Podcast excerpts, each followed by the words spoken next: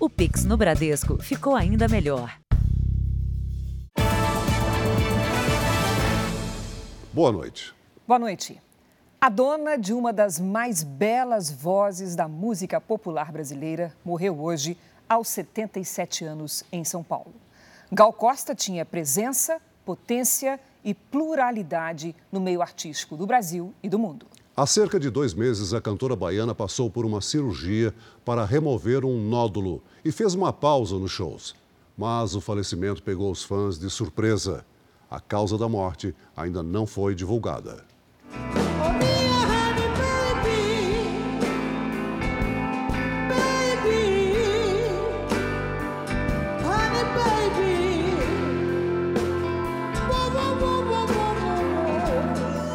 Última apresentação de Gal Costa foi em setembro em um festival em São Paulo. Os shows seguintes foram suspensos e o retorno aos palcos aconteceria no último fim de semana. Mas a participação dela em um festival foi cancelada de última hora por motivos de saúde. Há dois meses, a artista foi submetida a uma cirurgia para retirada de um nódulo na fossa nasal direita. Mas ainda não se sabe se a doença tem relação com a morte. O cantor Tom Zé era amigo de Gal Costa e acompanhou o tratamento dela. Então eu estava sempre sabendo que tinha novidades, que tinha tratamentos, que tinha coisas que podiam salvar e tal. Então, quando eu soube que ela podia estar com isso, eu fiquei com grande esperança, né? Dona de uma voz marcante, Gal Costa tinha a recomendação médica de permanecer em recuperação nesta casa onde morava até o fim do mês, mas já planejava um reencontro com o público. Shows agendados para os meses de dezembro e janeiro fariam parte de uma turnê da artista que homenageava Milton Nascimento e outros compositores da MPB. Gal Costa morreu no fim desta manhã, aos 77 anos, em casa na zona oeste de São Paulo. O falecimento foi comunicado com profunda tristeza e coração apertado no perfil oficial da cantora em uma rede social. No fim da tarde, o carro funerário da prefeitura deixou a casa da artista com o corpo. O velório de Gal Costa será na sexta-feira na Assembleia Legislativa de São Paulo. O enterro ficará restrito a familiares e amigos. Ela viveu em Salvador até 2014, ao lado do filho Gabriel, que adotou com dois anos. Depois se mudou para São Paulo, onde morou nos últimos oito anos. Em 2017, fez uma turnê ao lado de Nando Reis e Gilberto Gil. Uma metade tristeza, uma metade alegria. Convivemos, dividimos o palco, pude vê-la e ouvi-la cantando músicas que eu fiz e músicas que fizeram a minha vida e a voz que eu poderia dar à música, se a música tivesse uma voz, é a voz da Gal. Mas foi do filho Gabriel, que hoje tem 17 anos, que veio a influência no último álbum lançado pela artista em 2018, chamado A Pele do Futuro. Se tem luar no céu, retira o véu sobre o nosso amor.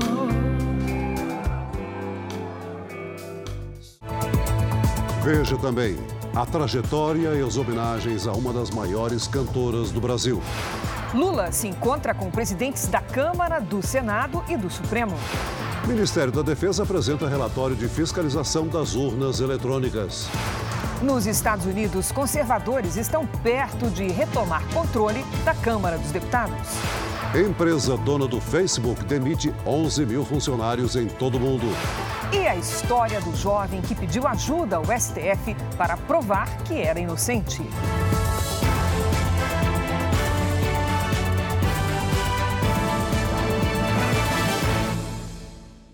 Oferecimento: Cartões Bradesco.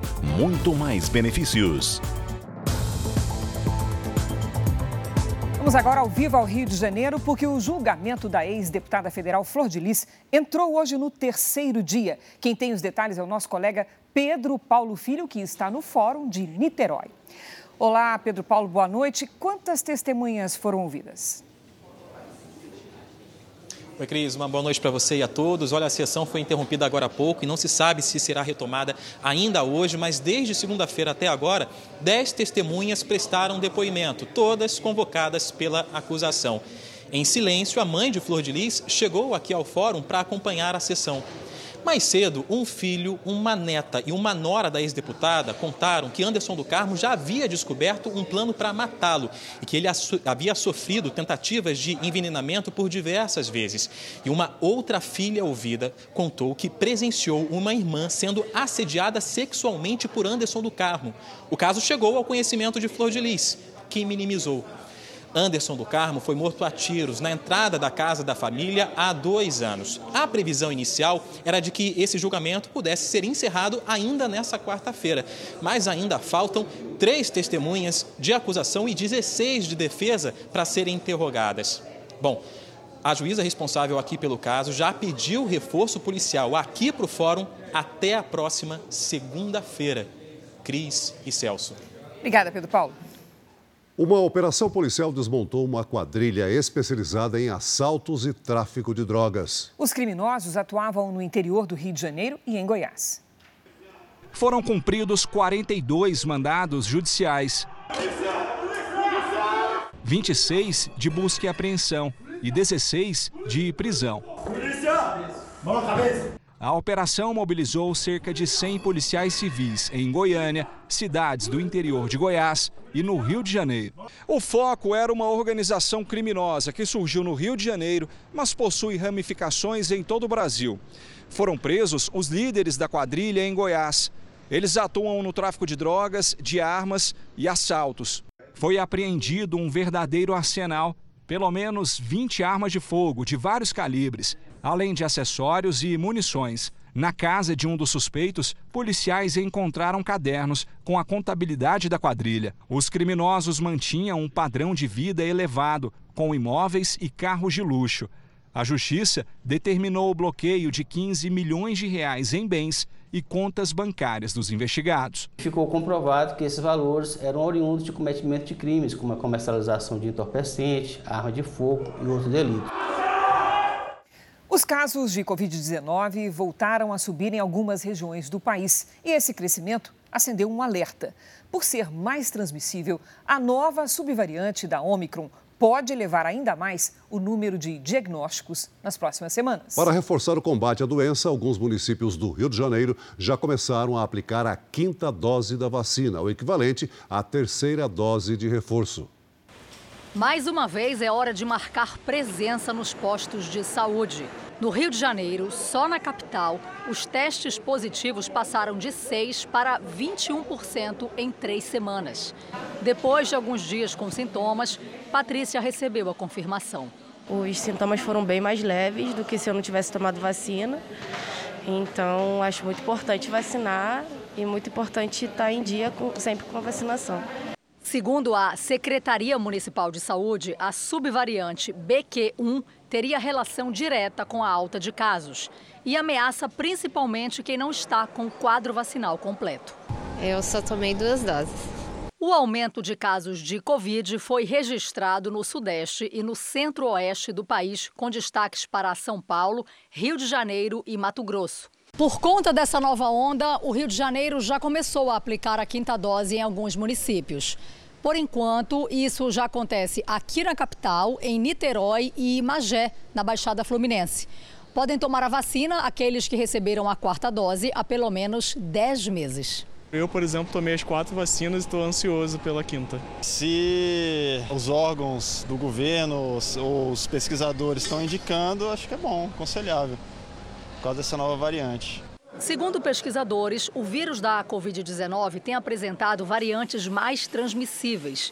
Em média, a cada seis meses surge uma mutação diferente. Ainda não há estudos que definam o poder de letalidade da nova subvariante. Até agora, uma morte foi registrada no Brasil. Aconteceu em São Paulo com uma paciente de 72 anos que tinha comorbidades.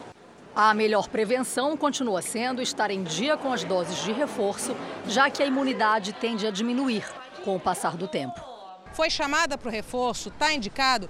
Tome, porque é para você atualizar a sua defesa contra uma variante que tem algum ajuste pode escapar da sua defesa original da vacina que você já tomou. Já passa de 2 mil o número de pessoas fora de casa por causa da chuva que atinge Minas Gerais. Ruas ficaram inundadas, árvores caíram e até o muro de uma casa desabou, matando o proprietário do imóvel. Além disso, algumas vias foram tomadas pelo granizo. O gelo no asfalto encobriu a MG 429 em Lagoa Formosa, região central de Minas. Em Sacramento, Alto Paranaíba, os moradores também gravaram imagens do granizo nas ruas. A tempestade destelhou escolas e casas. Em Uberaba, 12 pacientes tiveram que ser transferidos depois que a unidade de saúde ficou alagada e o teto desabou. Avenidas de Lagoa Santa, na região metropolitana de Belo Horizonte, também ficaram submersas o teto deste supermercado não suportou a força da água. A Defesa Civil informou hoje que vai reforçar as equipes em todo o estado.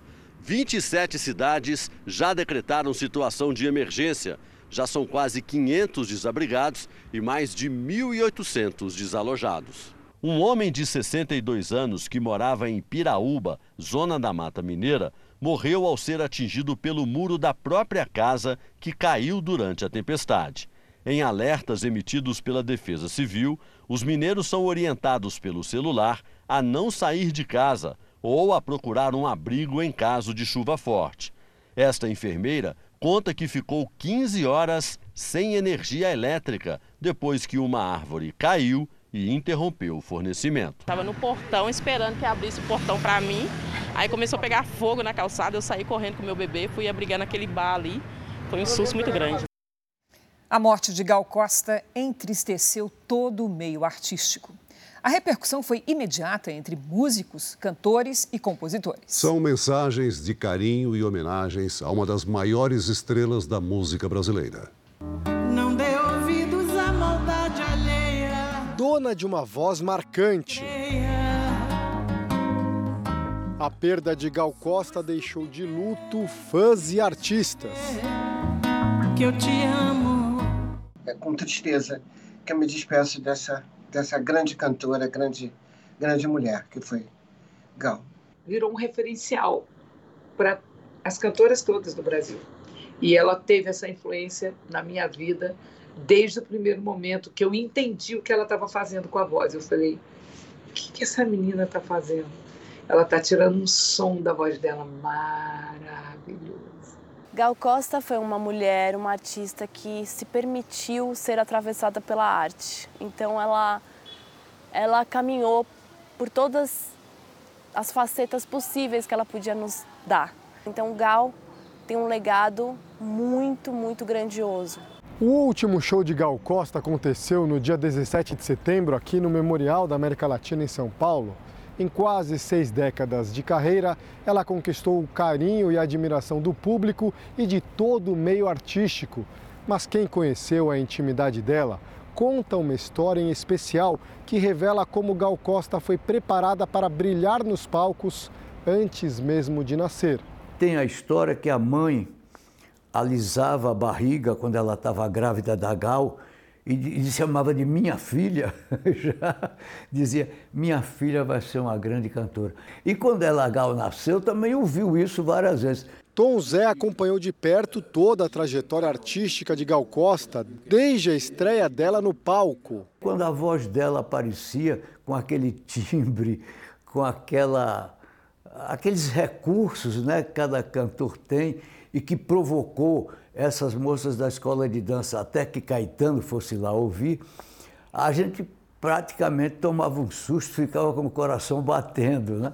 Gilberto Gil lamentou a morte de Gal, a quem chama de irmã. Os dois foram parceiros no tropicalismo, movimento cultural que marcou a década de 1960. Nossa irmãzinha se foi. O pesar, a tristeza, a saudade, essas coisas ficam com a gente. A cantora Ana Carolina fez questão de destacar a generosidade e a importância de Gal na música brasileira. Então, a Gal Costa vai ser sempre esse diamante raro na música popular brasileira que vai inspirar a todos nós e a todos que estão vindo por aí. Obrigado, Gal Costa, por tudo. Jorge Versilo também demonstrou toda a admiração por Gal Costa. Ela está marcada na história da música brasileira, na música mundial e na minha história musical. Meu nome é Gal, eu amo igual. O time do coração da cantora também lamentou a morte. O Esporte Clube Bahia destacou. Com extremo pesar, o esquadrão chora pela gigante e tricolor Gal Costa. Amigo pessoal da cantora, o musicólogo Ricardo Cravo Albim se recorda em detalhes da primeira vez que ouviu a voz de Gal. A conexão foi imediata. Em seguida e logo depois, ela aconteceu, gravando ao lado de Caetano suas primeiras músicas, suas primeiras gravações e começando a fazer alguns dos melhores shows da história da música popular. Gal Costa era incandescente no palco e incandescente no disco, e incandescente como personagem.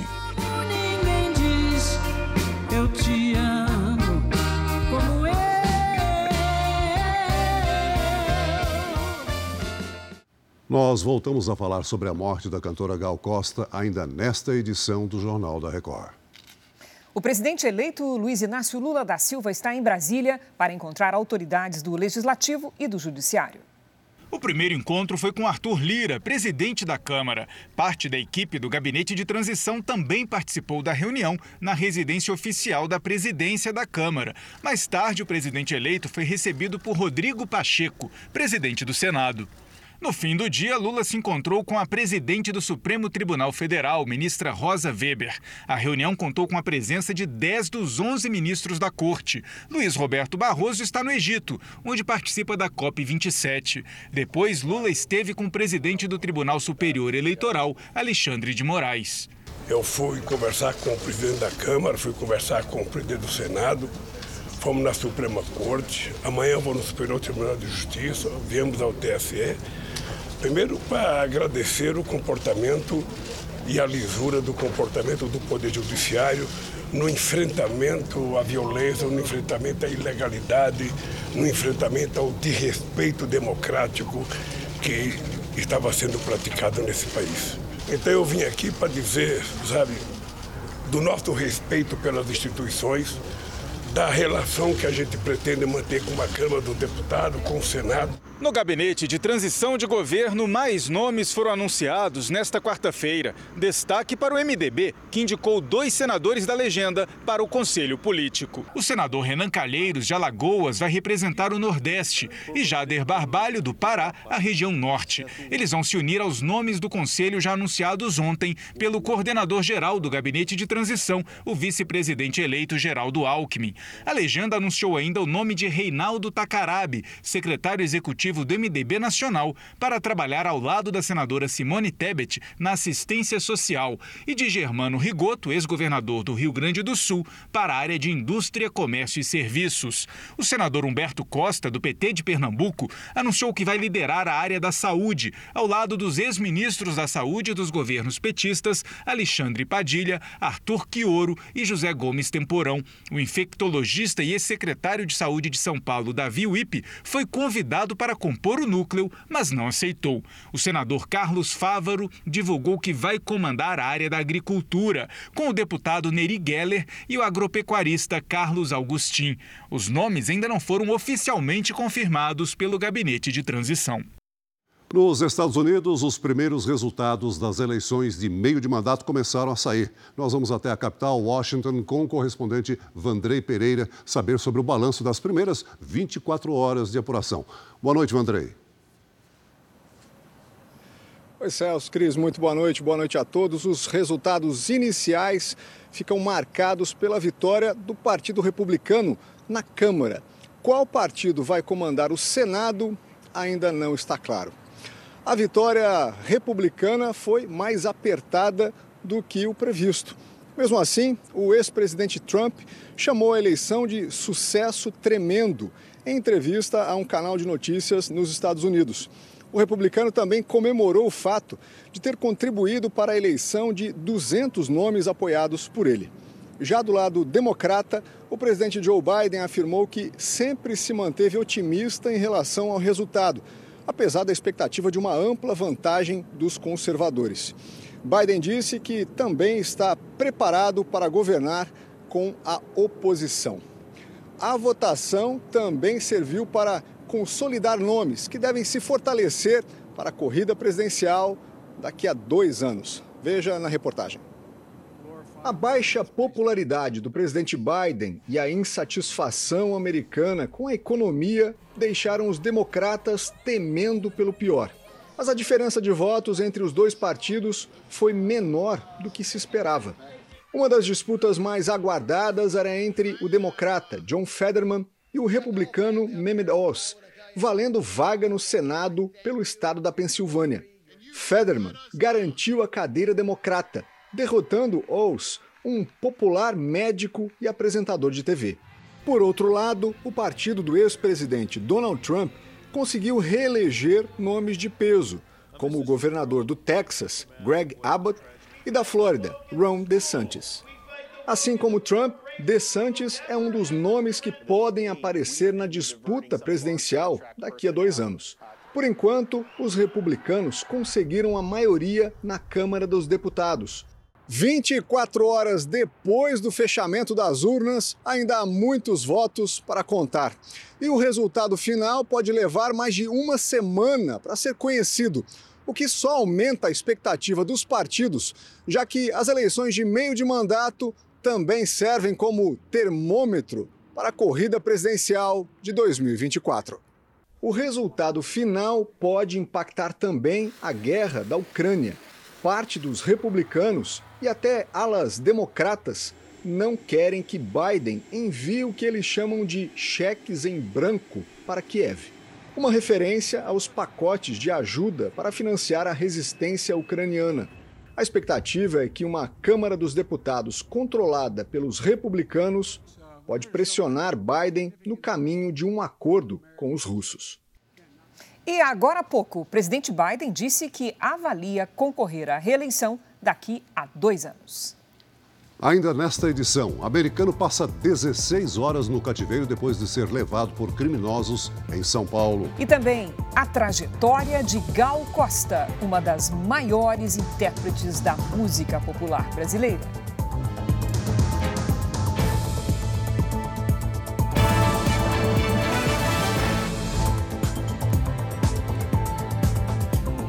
A empresa Meta, que é dona do Facebook e do WhatsApp, vai demitir 13% dos funcionários em todo o mundo. No total, mais de 11 mil funcionários serão dispensados. É a primeira demissão em massa da empresa de Mark Zuckerberg, desde a criação há 18 anos. Em comunicado, o principal acionista disse que a Meta enfrenta aumento na concorrência e perda de anúncios, além da inflação recorde, que afeta a área de tecnologia. A notícia também atinge o Brasil.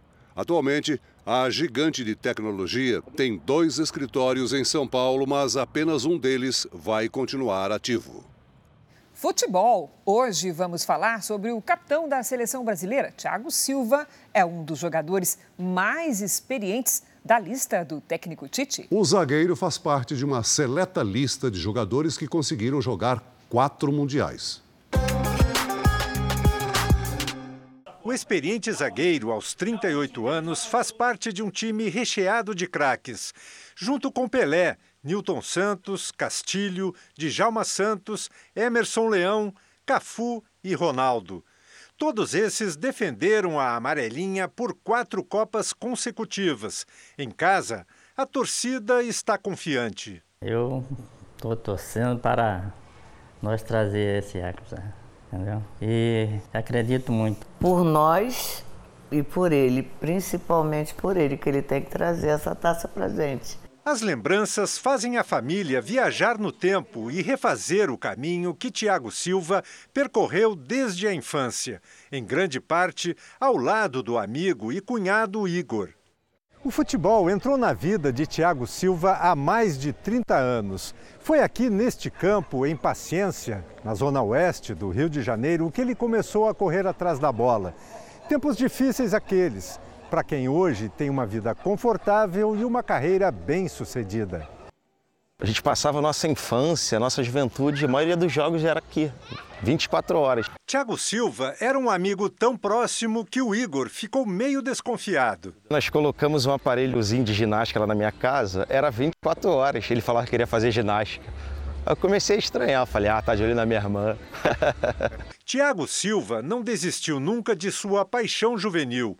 Foi persistente e hoje tem na mulher Isabelle, a irmã do Igor, uma grande companheira de vida. Para a família, essa determinação vai fazer Tiago Silva levantar a taça do Hexa no Catar. Como capitão, a cereja do bolo. Única coisa que falta na carreira dele, né? Veja a seguir a história do jovem inocente que só saiu da cadeia graças a uma investigação feita pela própria mãe. E também uma homenagem a Gal Costa, ícone da música popular brasileira, que partiu hoje, aos 77 anos.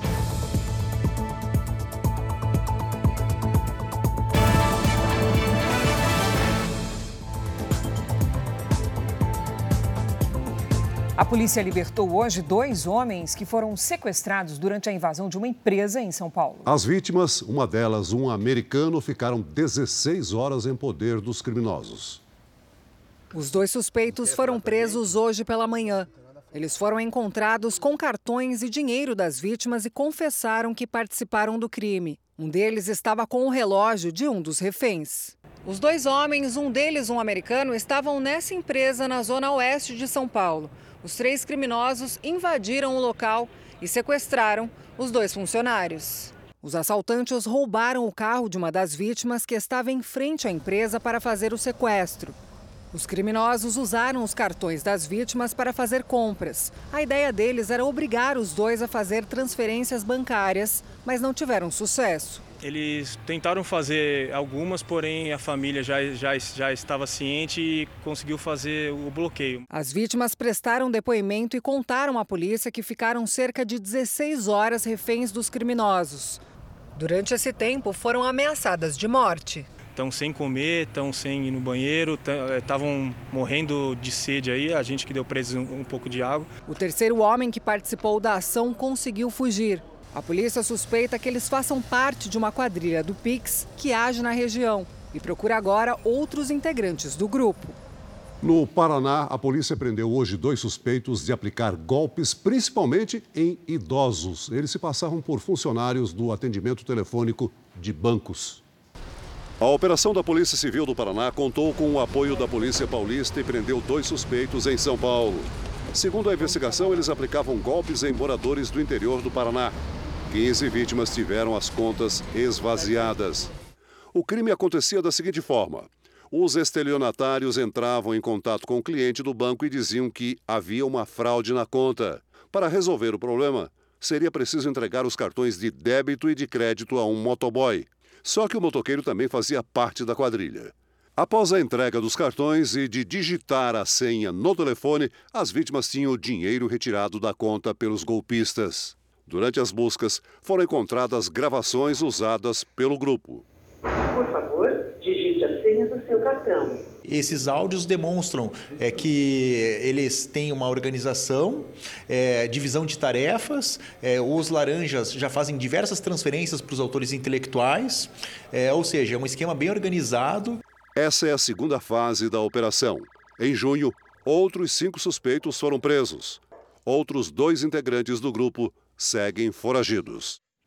Foi desarticulada hoje uma quadrilha que movimentou mais de 100 milhões de reais com o mercado clandestino de vinhos da Argentina. 100 policiais federais cumpriram 28 mandados de busca e apreensão no Rio Grande do Sul, em São Paulo e na Bahia. Nove suspeitos foram presos. As investigações começaram no início do ano e, desde então, mais de 17 mil garrafas de vinho acabaram apreendidas. A carga vinha da Argentina e entrava irregularmente por portos clandestinos na margem brasileira do rio Uruguai. Os vinhos eram depois estocados em casas e depósitos na cidade de Santo Ângelo, no interior gaúcho. Era um grupo que vinha e adquiria vinhos aqui no Rio Grande do Sul né, e também em Santa Catarina, internava esses vinhos no Brasil, os levava primeiramente para São Paulo e depois para Bahia. Né. Nesses estados é, fazia a comercialização dos vinhos em diversas cidades Uma apreensão de carga em Horizontina, na fronteira gaúcha com a Argentina, deu início às investigações. A polícia estima que entre dezembro de 2020 e abril de 2022, o grupo tenha movimentado mais de 100 milhões de reais. uma modalidade ilícita que muitas vezes conta com uma certa leniência da sociedade. O comércio de vinhos pela questão cambial se tornou muito atrativa, né? A polícia também bloqueou imóveis e contas bancárias e apreendeu veículos de pessoas ligadas ao grupo criminoso. Os suspeitos devem ser indiciados pelo crime de descaminho, que é quando uma mercadoria entra no país sem o pagamento de tributos. É diferente de contrabando, que envolve produtos proibidos. Só no ano passado, a Receita Federal no Rio Grande do Sul deixou de arrecadar 6 milhões de reais em impostos pela prática do descaminho. A cantora Gal Costa estreou na carreira musical bem jovem, aos 19 anos, em Salvador, onde nasceu.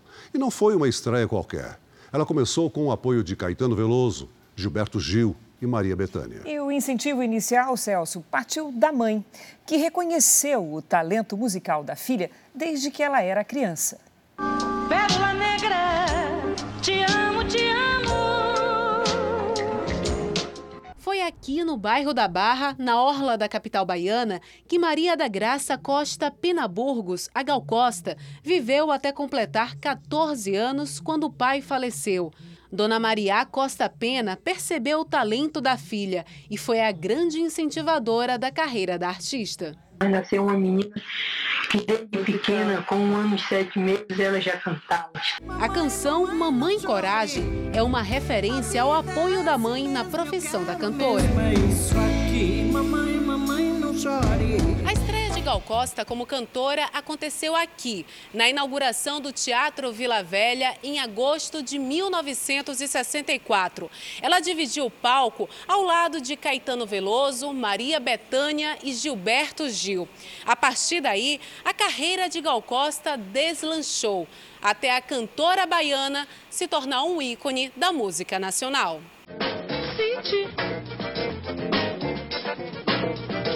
Recite. Hoje, a cantora Maria Bethânia se emocionou ao falar da perda da amiga de tantos anos. Uma amiga que, mesmo longe,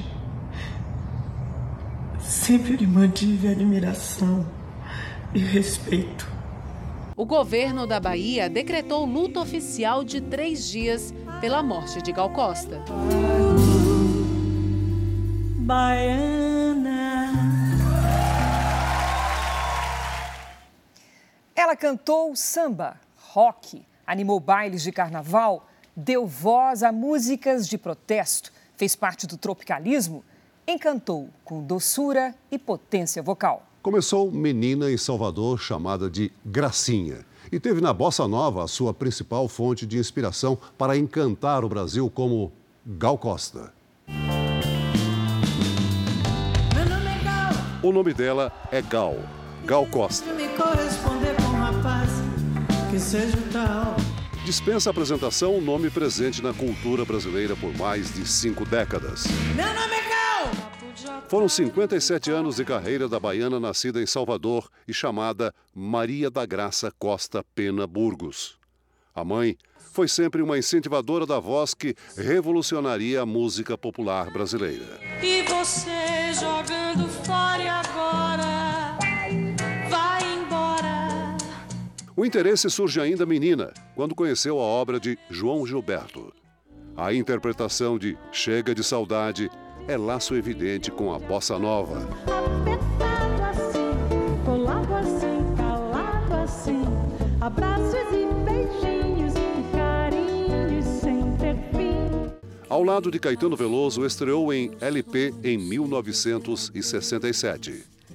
A canção Coração Vagabundo, a primeira do disco, não nega a origem no estilo musical. Meu coração vagabundo quer guardar o mundo em mim. Mas Gal estava só no começo. A potência artística a colocou no caminho dos tropicalistas. Ela é uma das vozes do disco Tropicalia, ou Panis et Circenses, de 1968, obra musical do movimento cultural iniciado um ano antes, no Festival da Record. É também nos estúdios da emissora, em 68, que Gal explode com força durante o regime militar.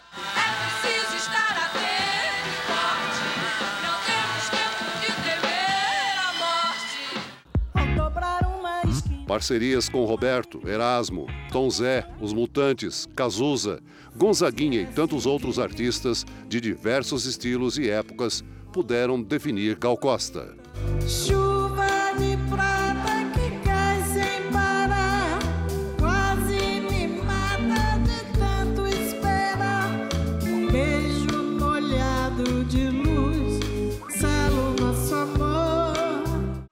Mais importante encontro é com Caetano Veloso, Gilberto Gil e Maria Bethânia, no grupo que gravou Doces Bárbaros, um marco nos anos 70. Gal Costa empilhou sucessos durante a carreira. Pra libertar meu coração, eu quero muito mais que o som da marcha lenta. E também algumas preciosidades pouco conhecidas. Três da madrugada, quase nada, a cidade abandonada, e essa rua que não tem mais fim. Com o passar dos anos, a voz aguda foi ganhando novos timbres. Ouvi aquela canção do Roberto. Ela mesma falou sobre isso numa entrevista.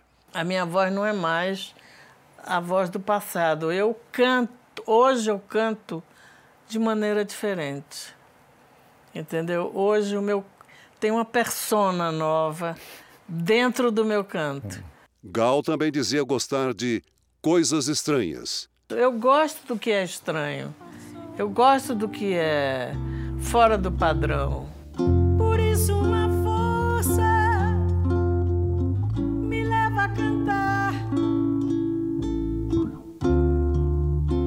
Isso essa força estranha. E nunca deixou de conhecer o novo, mais uma marca da carreira de Gal, como a parceria com a sertaneja Marília Mendonça. Você se olha tanto no espelho não enxerga o seu avesso. Gal Costa nasceu na Bahia, morou no Rio e nos últimos anos escolheu São Paulo para viver. Deixa um único filho de 17 anos e uma obra eterna.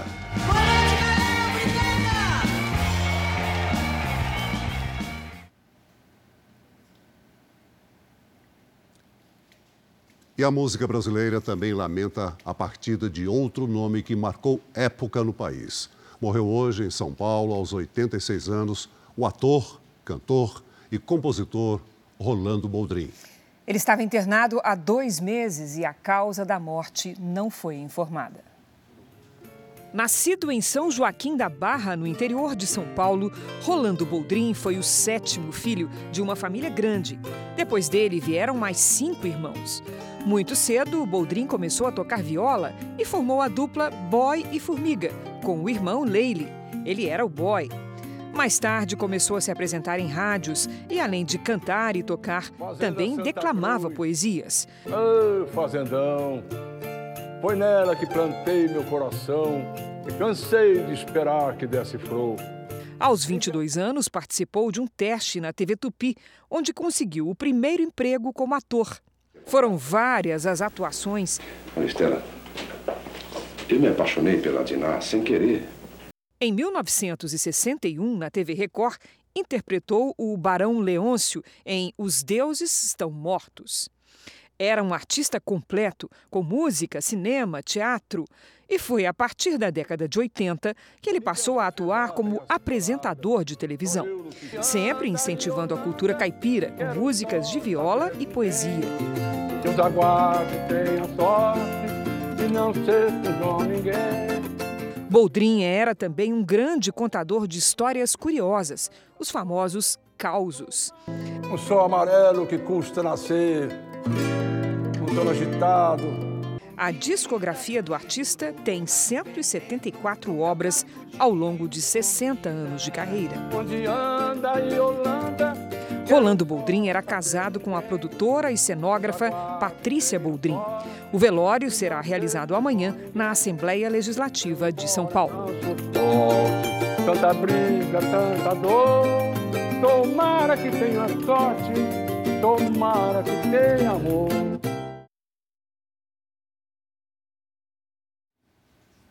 O Ministério da Defesa divulgou hoje o relatório de fiscalização das urnas eletrônicas durante a votação. Os militares afirmam que o sistema não está completamente livre de sofrer ataques. De qualquer forma, o Tribunal Superior Eleitoral declara que no relatório não foram apontadas fraudes. Vamos a Brasília com o repórter Tiago Nolasco, que tem os detalhes. Olá, Tiago, boa noite. Oi, Cris. Boa noite para você, para o Celso e para todos. O relatório do Ministério da Defesa foi encaminhado ao Tribunal Superior Eleitoral no início da noite. Nós destacamos quatro pontos do documento assinado pelo ministro da Defesa, Paulo Sérgio Nogueira de Oliveira. Os militares afirmam que foi observado que a ocorrência de acesso à rede durante a compilação do código-fonte e, consequentemente, geração dos programas pode configurar relevante risco à segurança do processo dos testes de funcionalidade realizado, realizados por meio do teste de integridade e do projeto piloto com biometria, não é possível afirmar que o sistema eletrônico de votação está isento da influência de um eventual código malicioso que possa alterar o seu funcionamento. Ou seja, o sistema não está isento de falhas. Os militares sugerem realizar uma investigação técnica para melhorar o conhecimento do ocorrido na compilação do código-fonte e de seus possíveis efeitos e também a criação de uma comissão específica integrada por técnicos renomados da sociedade e por técnicos representantes das entidades fiscalizadoras. Em nota, o Tribunal Superior Eleitoral disse que o relatório final do Ministério da Defesa, assim como todas as demais entidades fiscalizadoras, não apontou a existência de nenhuma fraude ou inconsistência nas urnas eletrônicas e no processo eleitoral de 2022. O TSE afirma ainda que as sugestões feitas pelo Ministério da Defesa serão analisadas em um momento oportuno. E um último bastidor: o comando do Exército foi contra a divulgação do relatório das urnas neste momento, queria que isso só fosse feito após a posse do presidente eleito. Cris, é com você. Obrigada, Tiago. Vamos agora com a previsão do tempo. O calor marca presença no sudeste do Brasil. Boa noite, Lidiane Sayuri riscos de é, temporais de granizo? Como é que nós vamos ficando? Temos sim, Cris. Boa noite para você. Oi, Celso. Muito boa noite. Boa noite a todos aí de casa. É o seguinte: uma faixa de nuvens atravessa o país do norte até o sudeste. A circulação de ventos em diferentes níveis da atmosfera forma tempestades entre o sudeste e o centro-oeste. Na região norte, o calor e a umidade são combustível para as pancadas de chuva.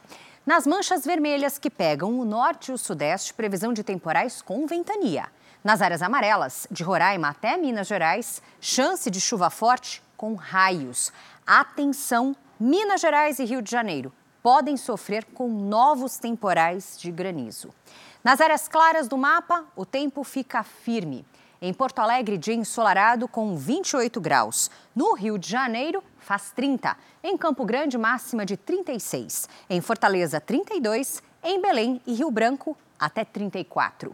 Na capital paulista, próximos dias com cara sim de primavera. Manhãs frescas, tardes quentes e com pancadas de chuva. A quinta começa com nevoeiro. À tarde faz até 29 graus, com uma pequena chance de chuva. Na sexta, 29 também. No fim de semana, máximas de 26 e de 28 graus. No Tempo Delivery, vamos atender o Josi e a César, que são de Curitiba, Paraná. Isso mesmo, Josi César, olha só, quinta-feira ensolarada, com 28 graus na capital paranaense. Agora se preparem, porque a partir de sexta as nuvens de chuva ganham espaço e as temperaturas ficam mais baixas no período da tarde. Na sexta faz 23 e no sábado até 24. Quer aparecer aqui no telão do JR assim como eles? Então participe do Tempo Delivery. Envie uma mensagem pelas redes sociais com o nome de uma cidade e a hashtag você no JR. Cris Celso. Obrigada, Lidi. Até amanhã, Lidi. Hoje, na nossa série especial, você vai conhecer as histórias de dois jovens que foram declarados inocentes com uma ajuda totalmente fora dos padrões. Um estudante perseguido por um guarda municipal só saiu da prisão graças a provas produzidas pela própria mãe. E um auxiliar de pedreiro que estudou direito no presídio escreveu uma carta que foi parar, sabe onde, Celso? Na mesa dos ministros do Supremo Tribunal Federal em Brasília.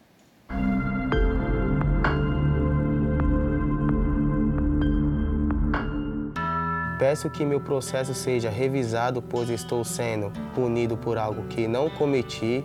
Foi um pedido de socorro escrito à mão na solidão de uma cela, depois de quase dois anos de prisão. Condenação exige certeza, não alta probabilidade, desde já agradeço e aguardo o retorno. A carta era a última tentativa deste auxiliar de pedreiro, na época com 19 anos, para conseguir a liberdade. Regivan passava as manhãs nas obras. Ao voltar de uma festa com a namorada, foi parado por policiais. Ele já havia respondido na justiça por roubo de celular.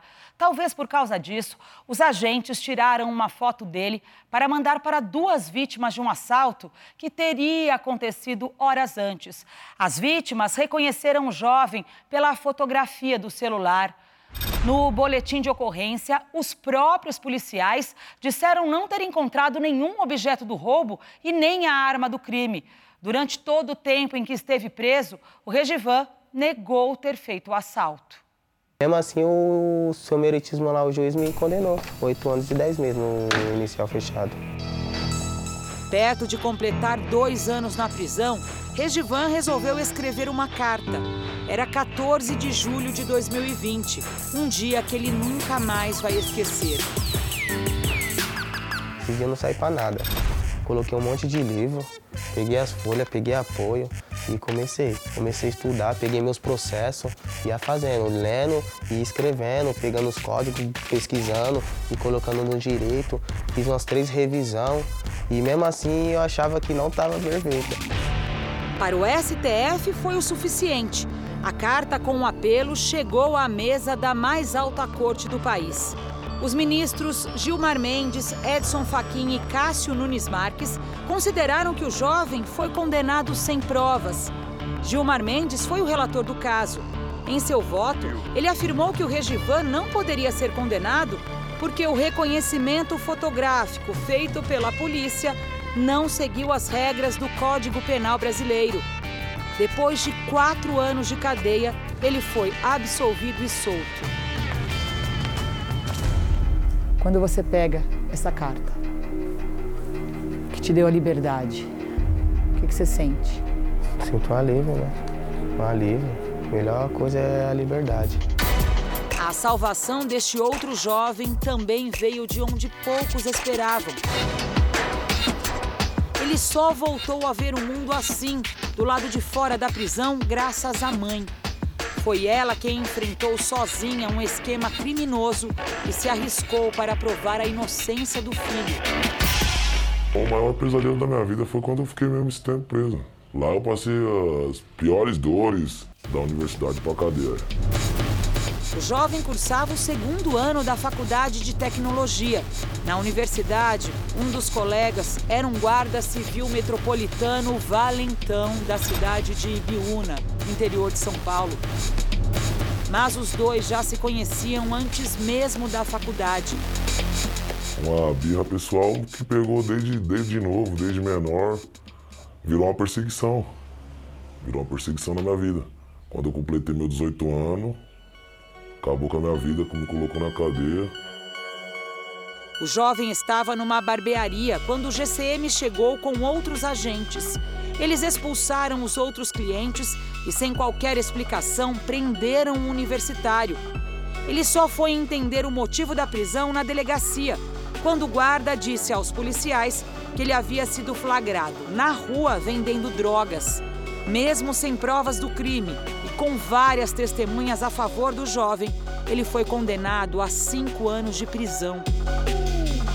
Eu penso que tem muita gente aí no Brasil aí que tá injusta aí, igual, igualmente eu, entendeu? que às vezes não é escutado, às vezes não, não tem uns 5 segundos, 5 minutos de momento para falar. É, já é condenado e volta para cadeia. Ele só não imaginava que tinha uma mãe pra lá de precavida. Quatro meses antes dele ser preso, ela, com medo da perseguição do GCM, decidiu gravar com o celular escondido uma conversa com o agente. O que era registrado virou uma prova que salvaria o filho. No áudio periciado pelo Instituto de Criminalística, que também aparece transcrito no processo, o guarda disse para ela: Qualquer hora vão jogar um pacote no pé do seu filho e vão dizer que é do seu filho. Pacote é um termo usado para descrever droga. O agente ainda falou: A minha mentira pode pesar para ele. Para mim é difícil falar. Para mim é difícil às vezes lembrar de certas coisas. O juiz não me ouviu, o delegado não me ouviu, a promotoria de justiça não me ouviu. O filho já estava há dois anos e meio na cadeia quando o áudio do guarda foi finalmente ouvido e considerado por um desembargador. Pediu uma nova investigação e o estudante foi absolvido. O meu filho foi absolvido pelo artigo 386, inciso 2, que se diz inexistência do fato. Aquele fato não existiu. Não é por falta de prova que meu filho não foi absolvido. Foi por inexistência do fato. Não existiu aquele fato. Esse caso foi só o começo de uma série de crimes depois descobertos. O guarda e outros seis agentes que eram famosos na cidade por uma série de ilegalidades foram presos, acusados de formar uma organização criminosa que atuava inclusive no tráfico de drogas. Aí descobrem essa grande milícia. Todo mundo vai para cadeia. Alguns pegaram na época 26 anos, outros 22, outros 18, outros 5. Se eu tivesse que fazer tudo de novo hoje, eu faria. Depois de solto, o sonho de se formar deste inocente ficou bem mais distante. Hoje, ele faz pequenos bicos para sobreviver, evita sair de casa e vive com medo de voltar para a prisão. Eu ganhei minha liberdade, mas continuo preso. Minha cabeça presa, minha mente presa. Se não fosse ela, eu Talvez eu nem estaria aqui hoje. A Prefeitura de Ibiúna e a Guarda do município dizem que a investigação mostrada na reportagem foi durante outra gestão e que o município não compactua com desvios de condutas e conta com ouvidorias e sindicâncias para apurar as denúncias.